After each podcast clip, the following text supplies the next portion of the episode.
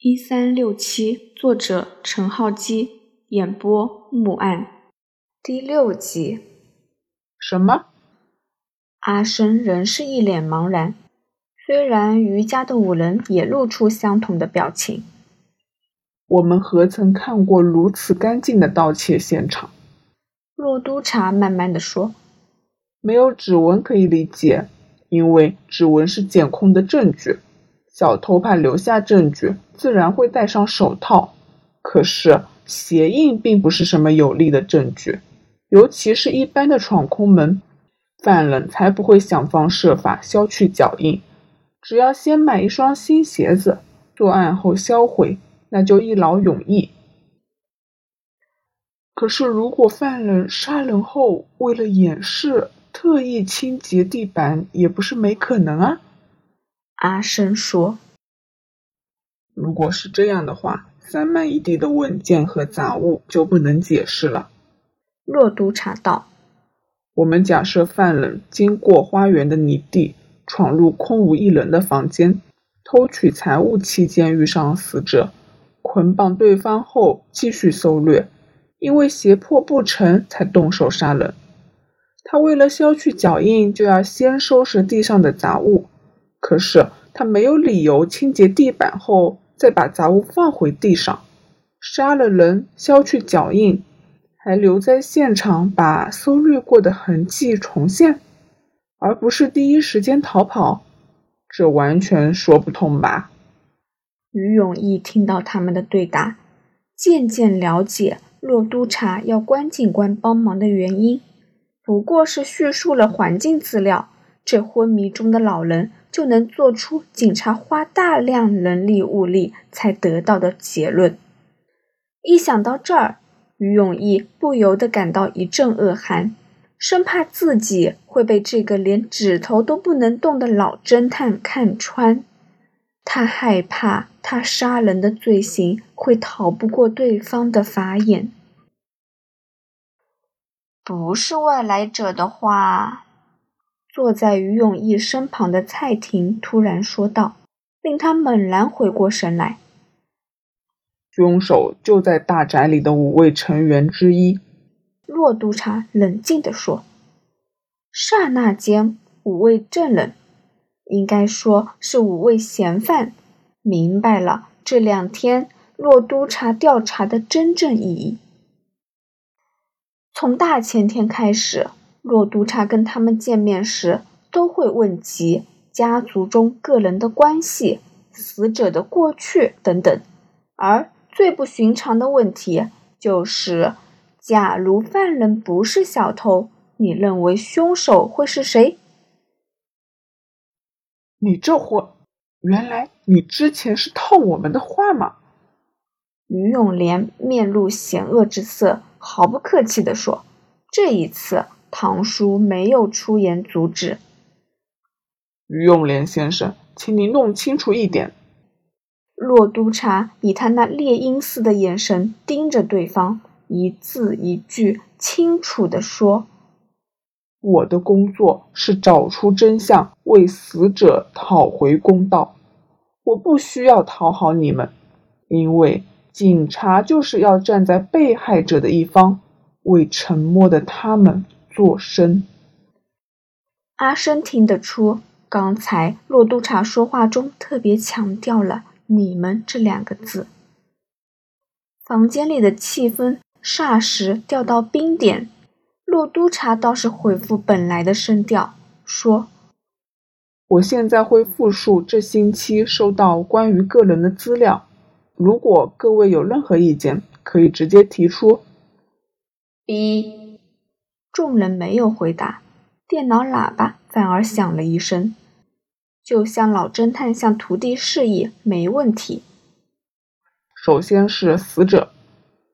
骆督察打开记事本的某页，说：“阮文斌，六十七岁，男性，职业为丰海集团行政总裁。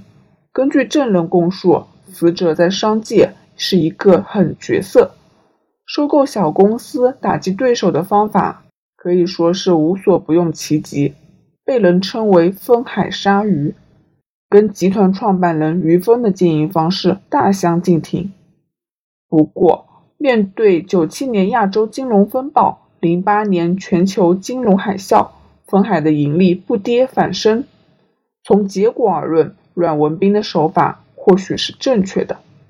撇开他在商业上的手段，公司的管理人员大都认为他是位友善的上司，即使要求比一般老板严格。阿生总觉得这是下属的阿谀之词。虽然老板已死，但接手的是老板的儿子。如果说了坏话，传到未来老板耳中，一样是吃不了兜着走。用友善来形容鲨鱼，阿生心想，这真是前所未闻的笑话。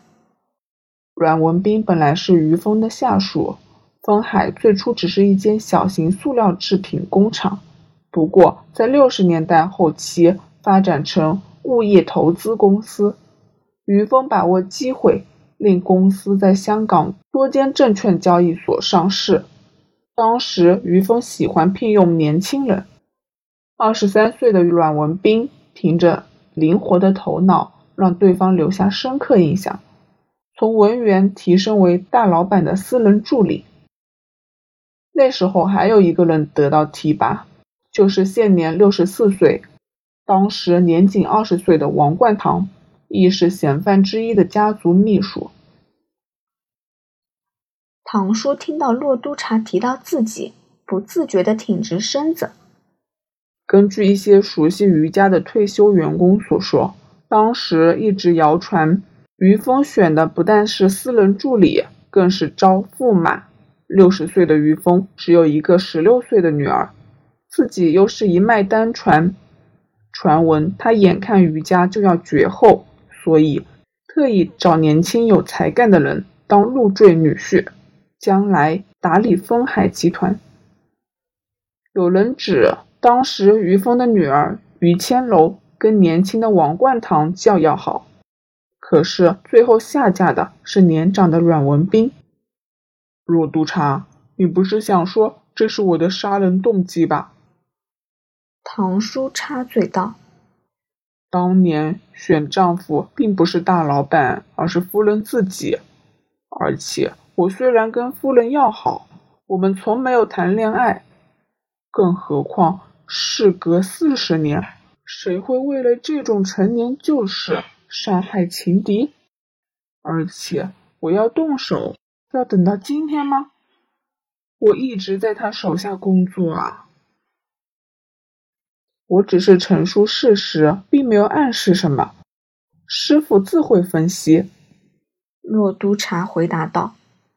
“对呀。”一直没做声的胡妈说，“阿唐才不会是凶手，他跟老板和小姐一直很要好啊。老板跟小姐在一九七一年四月结婚。”当时，香港经营证券所刚开业，公司在这间交易所上市。阿唐为了让老板和小姐蜜月旅行，二话不说接过了老板的所有工作，还向大老爷说是老板新婚百忙之中抽空完成的。他们两个就像亲兄弟，阿唐才不会做出这种残忍的事情呢。胡妈口中的老板自然是阮文斌，而小姐就是指于千楼。尽管于千楼是老夫人，胡妈已经习惯的称作小姐。骆督察瞧了胡妈一眼，翻过记事本数页，说：“没错，刚才胡金妹女士所说的是事实。那我接下来说一下胡女士的资料。”胡妈没想到矛头突然转向自己，不禁慌张起来。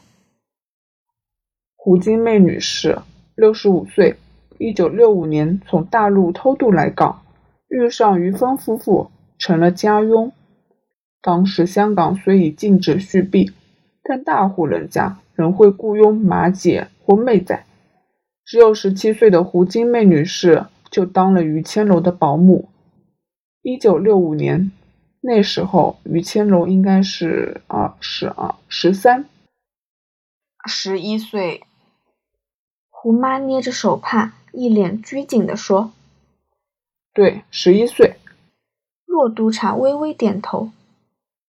之后，胡金妹女士就成了于谦楼的贴身女佣，一直照顾着这个家庭，直到四十多年后的今天。依据其他证人所述，胡金妹跟死者夫妇关系一直很好。虽然胡妈是个工人。但对于千楼来说，这位女佣就像亲姐姐一样，自小照料他，跟他分享心事和秘密。胡妈对他也有一份深厚的感情。在四个月前，于千楼病逝时，他流下的眼泪并不比家族任何一个人少，失眠的夜晚比家族里任何一个人更多。阮文斌和于千楼结婚后。同年诞下长子于永礼，不过于永礼已经在一九九零年车祸丧生，我就跳过不谈。嘟嘟，众人被这声音吓了一跳。不，师傅，你要我说于永礼的事情？逼，洛督察挠挠头发。有点无可奈何的样子。于永礼，一九七一年出生，一九九零年因为严重车祸连人带车从清水湾道坠崖重伤昏迷，送进医院后两天不治。嗯，我似乎没记下所有资料。阿生，于家的人物关系由你负责调查，你有什么可以补充的？阿生一副准备不足的样子，手忙脚乱地从口袋掏出棕色外皮的笔记本，紧张地翻开一页，说：“呃呃，于于于永礼过世时年仅十八岁，十三岁至十七岁时留学澳洲，但因为成绩太差，被父亲强制带回香港继续学业。”就读圣佐治中学预科班，由于已经在国外考取驾照，于永礼年满十八岁免试获得了香港驾照后，就经常驾车外游。跟擅长经营的父亲不一样，于永礼爱好玩乐，风评差劣，曾多次闹事，和父母关系疏离。他的出生和死亡日期也够巧合的，出生是在中秋节。过世的一天是四月一号，愚人节。骆督察故意干咳两声，似乎要打断他的话。